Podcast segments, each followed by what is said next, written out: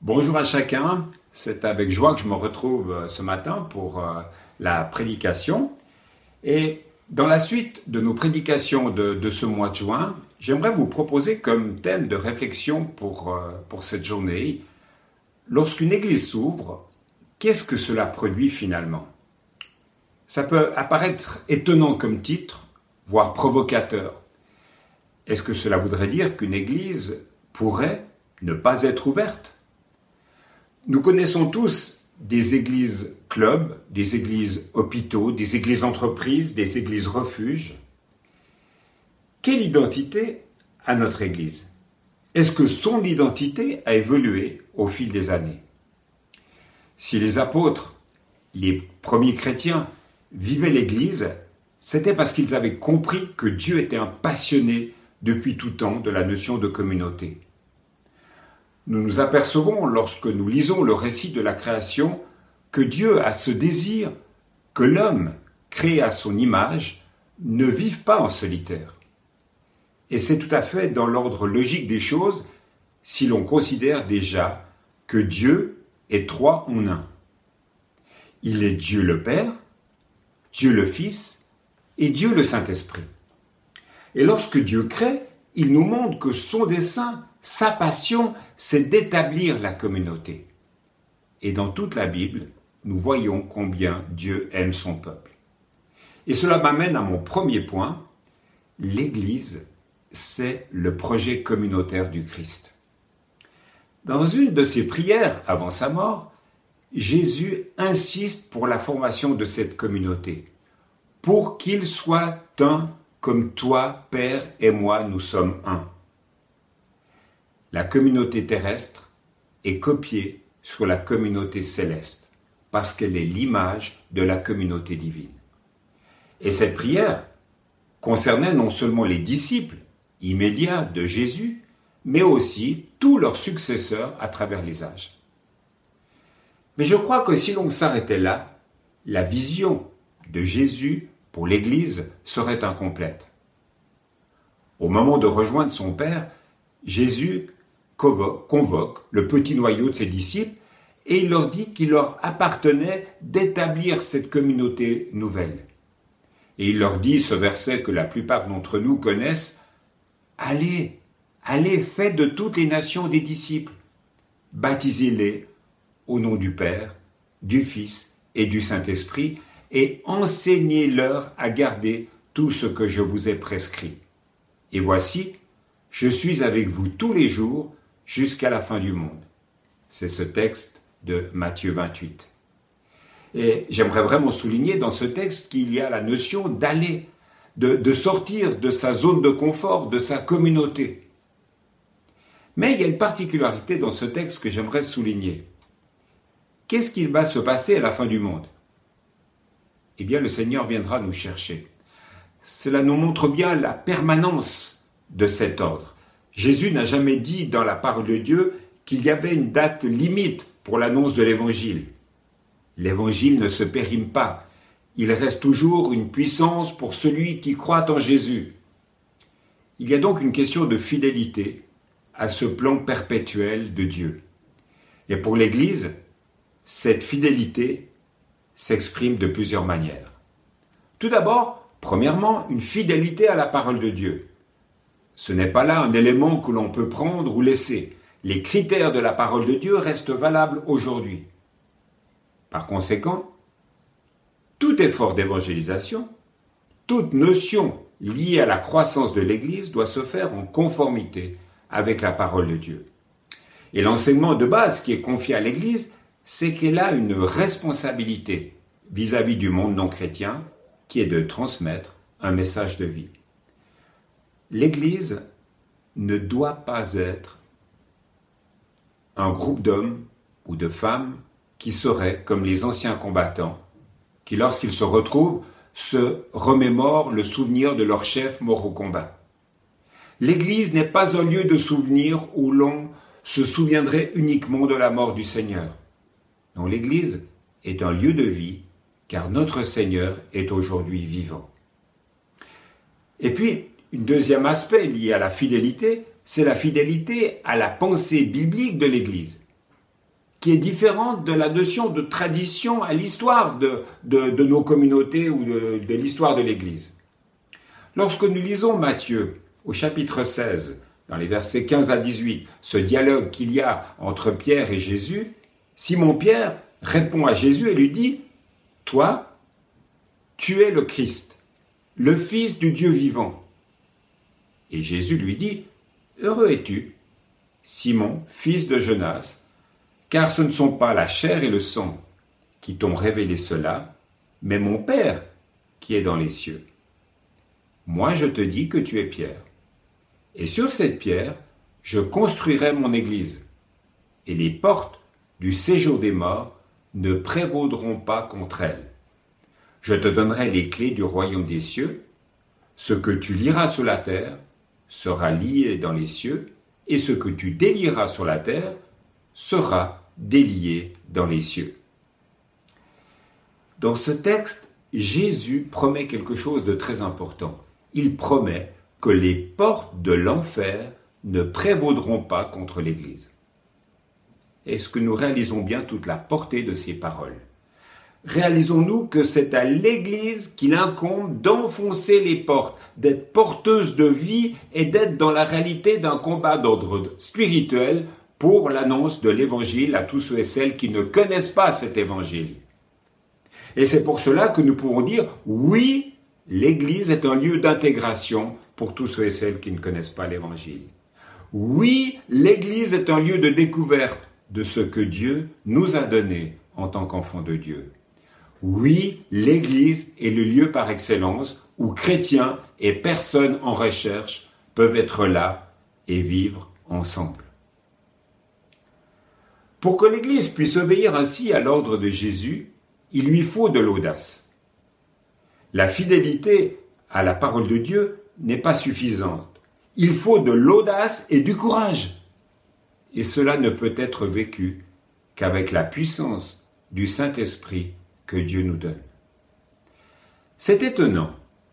Mais pour reprendre un exemple tiré d'une autre époque que la nôtre, il est dit dans Acte 13, verset 36, il nous est dit concernant le roi David, il nous est dit que David a servi Dieu, a servi Dieu dans sa génération.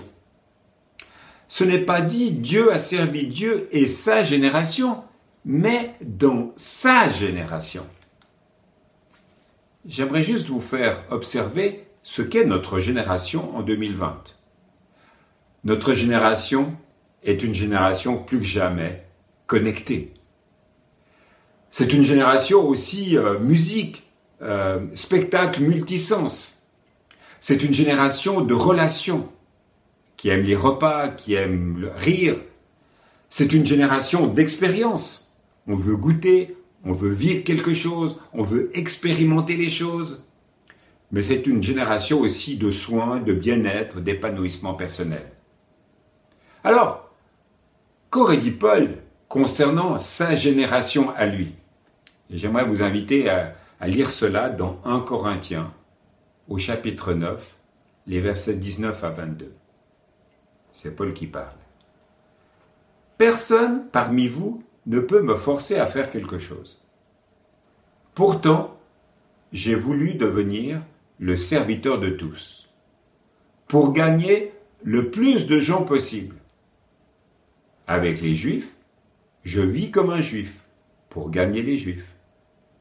Avec ceux qui obéissent à la loi de Moïse, j'obéis à la loi pour gagner ceux qui lui obéissent.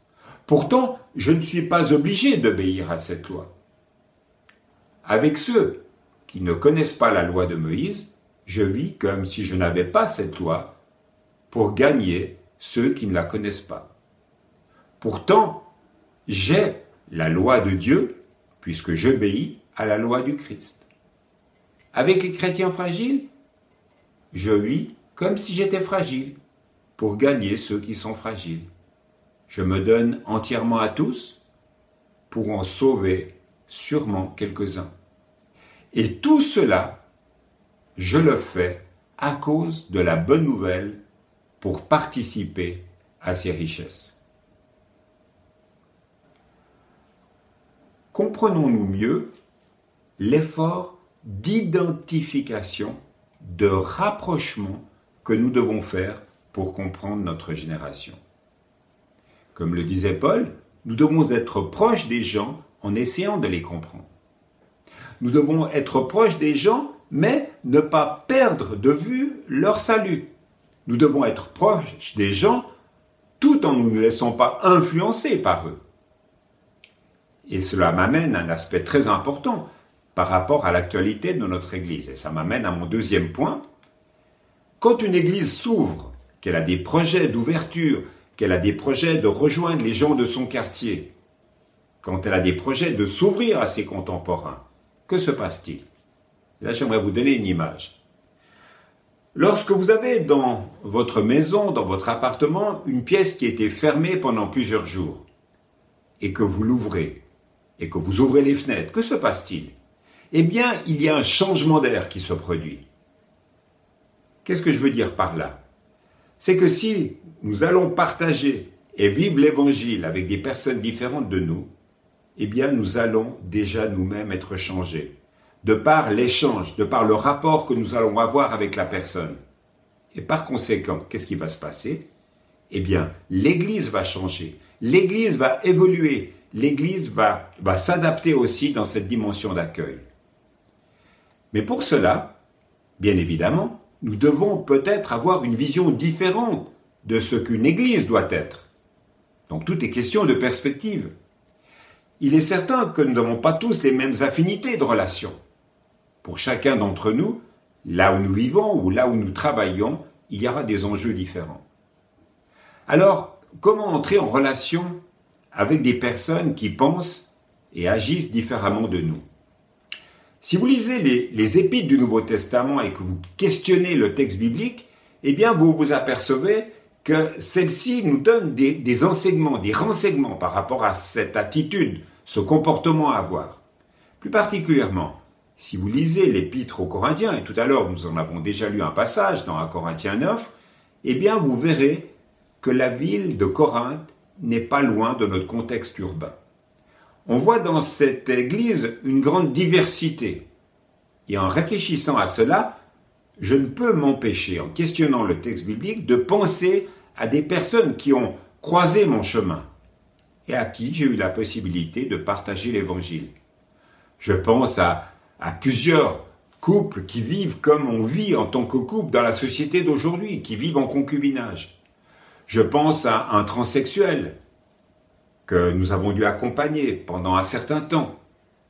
Je pense à une musulmane qui était en pleine recherche de, de sens à la vie, de par ses origines, de par sa tradition, mais qui avait vécu dans son parcours de vie deux avortements.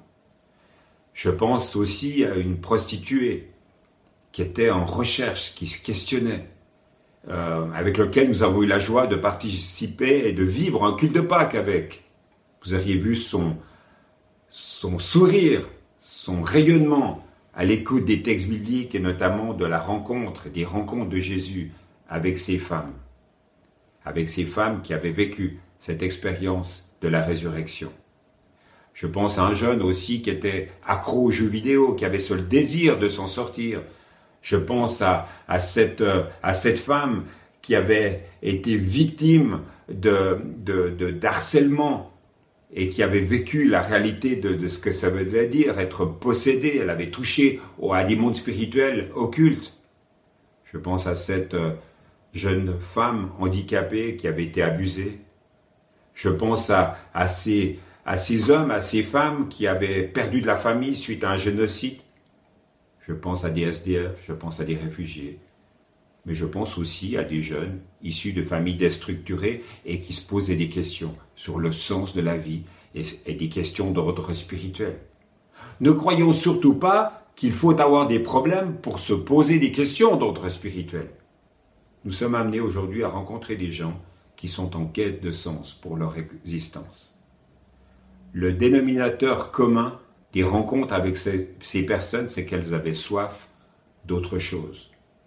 Et, les chrétiens, au milieu duquel nous étions, étaient accueillants. Ils ne jugeaient pas.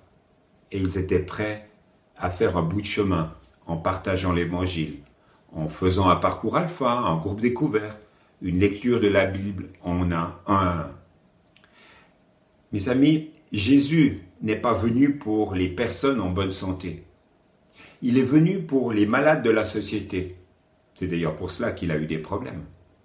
Si nous sommes une église ouverte, des personnes vont venir voir, car ils vont percevoir qu'il y a dans cette communauté une attitude, une pensée, des actes qui mettent à l'aise et qui font comprendre à la personne, bien oui, je peux venir tel que je suis. Mais par contre, nous devons bien réaliser que si tout, dans notre mode de pensée, est basé sur le fait que pour fréquenter l'Église, il faut être parfait, eh bien cela va se voir, cela va s'entendre, et hélas, cela, cela va se démontrer par des paroles. Et puis, reconnaissons-le une fois pour toutes, reconnaissons-le, une Église n'est pas composée de gens parfaits, de gens arrivés. Nous sommes encore marqués par le péché.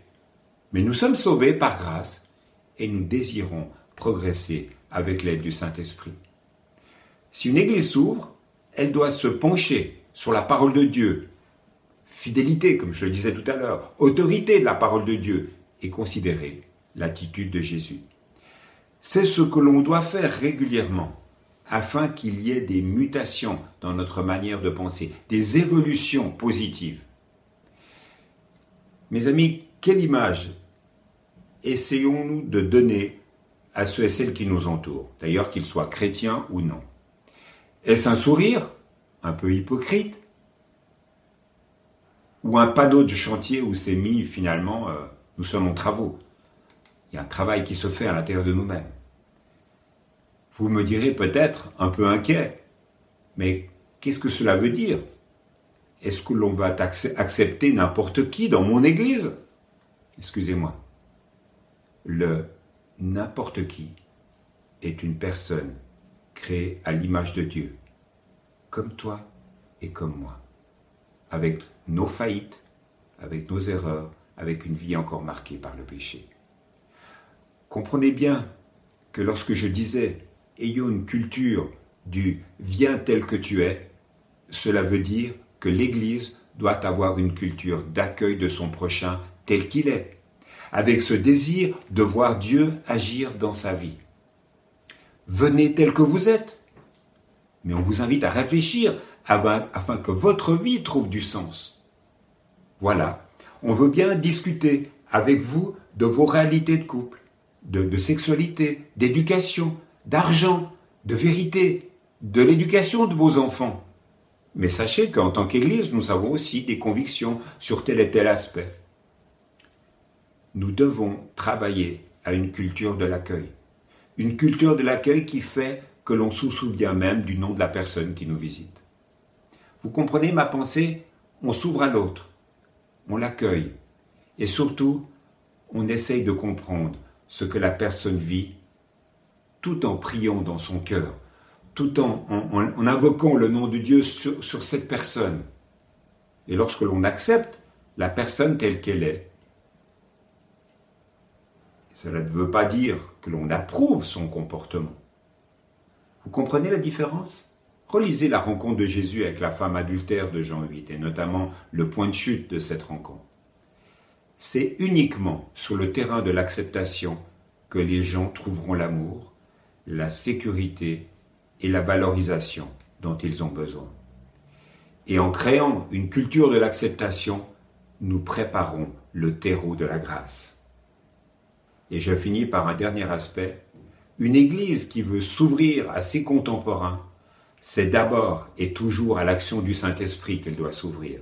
Si nous regardons au modèle du Nouveau Testament, nous nous apercevons que ces hommes et ces femmes ont été bousculés dans leur perception de qui était Dieu. Et ça s'est fait à la Pentecôte. Et qu'est-ce que cela a produit dans leur vie? Eh bien, une vie d'intimité plus grande avec Dieu.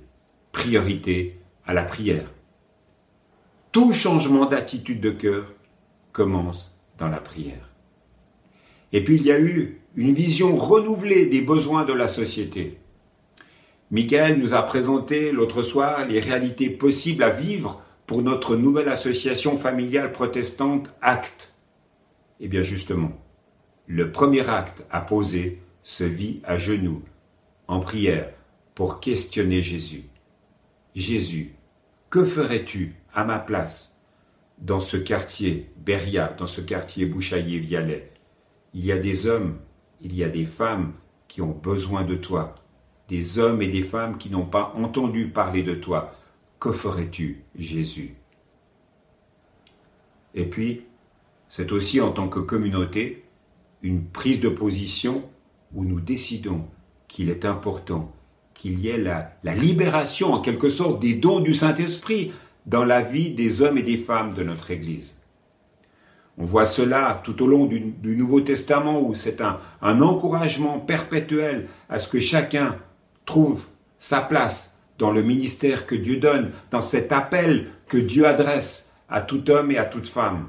L'exemple, des exemples. Philippe, d'abord reconnu comme diacre en fonction de ses dons, qui devient un évangéliste auprès de l'eunuque. Cet eunuque qui lui-même va retrouver ses contemporains et apparemment, selon la tradition de, l'Église, va annoncer l'évangile à cette région de l'Éthiopie. Un autre exemple, Priscille. Aquilas et Priscille, vous avez déjà entendu le nom de ce couple. Eh bien, Priscille était une femme d'entreprise. Elle faisait des tentes avec son mari. Et à un moment donné, elle était amenée à rencontrer un homme qui s'appelait Apollos. Cet homme avait des carences dans, sa théologie, dans son enseignement, elle est devenue l'enseignante de cet homme. Conclusion. Cette ouverture, ce témoignage de l'Église locale provoque des changements sur plusieurs aspects. Le comportement et l'arrivée des nouveaux peut bouleverser les habitudes en place. Et chaque Église est appelée à vivre en quelque sorte une révolution continuelle. Dès le moment où l'on fait le choix d'aller vers les autres, donc ceux qui ne connaissent pas l'Évangile, eh bien nous devons réaliser que cela prend du temps. Tôt ou tard, on est dans l'obligation de réorganiser nos, problèmes, nos, nos programmes personnels, nos programmes d'église, pour avoir du temps pour être avec les non-chrétiens, les personnes en recherche, pour répondre à leurs sollicitations et à leurs questions. Si je vous ai partagé tout cela ce matin, c'est afin que nous ne croyions pas que notre modèle de la croissance est celui de la natalité. Excusez-moi de le dire ainsi, mais dans des églises familiales, il y a ce risque. On s'est habitué à avoir des familles avec deux, trois, quatre enfants. Non, notre modèle de croissance et de développement doit être un modèle de développement par le biais de relations interpersonnelles. C'est pour cela qu'il faut être ouvert à l'action du Saint-Esprit afin qu'il nous équipe puissamment pour pouvoir rencontrer nos contemporains. Que Dieu nous éclaire, qu'il nous encourage dans nos réflexions. Et j'aimerais vous inviter à la prière. Dieu notre Père, après ce temps d'exhortation, ce temps de réflexion, tu nous places devant nos responsabilités. Nous avons ce, ce désir au fond de notre cœur que notre Église s'ouvre, que des hommes, des femmes, des jeunes, des enfants puissent entendre l'Évangile, et on veut te dire, Seigneur, notre disponibilité. On veut que tu touches notre être intérieur, que tu touches notre manière de penser, et que tu nous permettes, Seigneur, d'avoir tout naturellement cette attitude d'ouverture vis-à-vis de tous ceux et celles qui nous entourent. Nous voulons aussi te demander pardon, Seigneur, si nous avons cette, cette mauvaise habitude cette mauvaise tradition d'être replié sur nous-mêmes, d'avoir qu'un centre d'intérêt centré sur notre personne. Et nous avons besoin, Seigneur, que tu transformes cela et que tu nous aides à avoir des cœurs ouverts vis-à-vis de tous ceux et celles qui nous entourent. Merci de ta présence. Continue ton œuvre, Seigneur, dans nos cœurs, dans nos vies et dans la vie de notre communauté. Nous voulons, Seigneur, avoir euh, et découvrir de nouvelles perspectives à cause de toi. Sois béni, sois loué Seigneur, continue ton œuvre au milieu de nous. C'est ce que nous voulons te demander dans ton beau nom, Seigneur Jésus. Amen. Je vous souhaite une bonne fin de dimanche, que Dieu vous bénisse et que Dieu vous encourage. Amen.